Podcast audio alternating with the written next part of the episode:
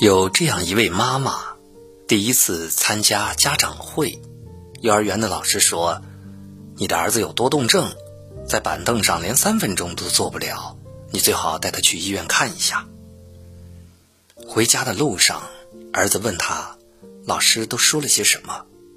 他鼻子一酸，差点流下泪来，因为全班三十位小朋友，唯有自己的孩子表现最差。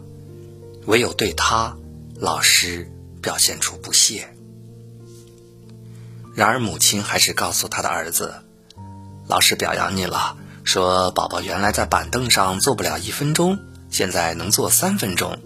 其他妈妈都非常羡慕妈妈，因为全班只有宝宝进步了。”那天晚上，他儿子破天荒的吃了两碗米饭，并且没有让他喂。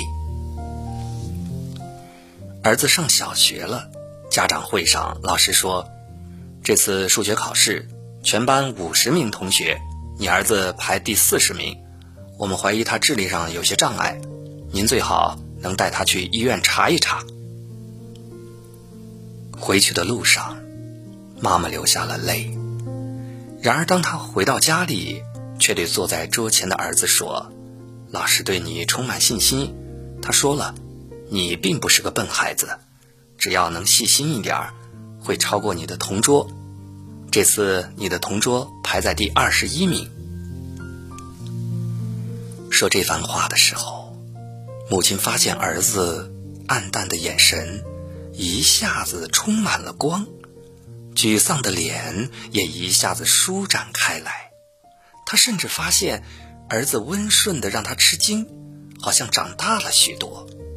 第二天上学去的比平时都要早。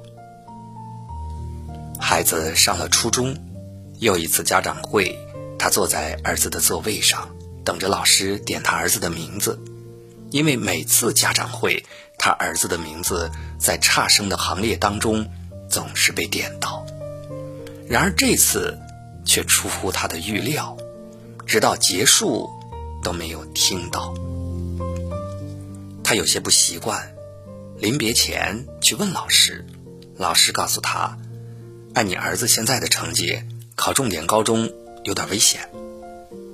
他却怀着惊喜的心情走出校门，他发现儿子在等他。路上，他扶着儿子的肩膀，心里有一种说不出的甜蜜。他告诉儿子，班主任对你非常满意，他说了，只要你努力。很有希望考上重点高中。高中毕业了，第一批大学录取通知书下达时，学校打电话让他儿子到学校去一趟。他有一种预感，他儿子被清华录取了，因为在报考时他给儿子说过，他相信他能考取这所大学。他儿子从学校回来。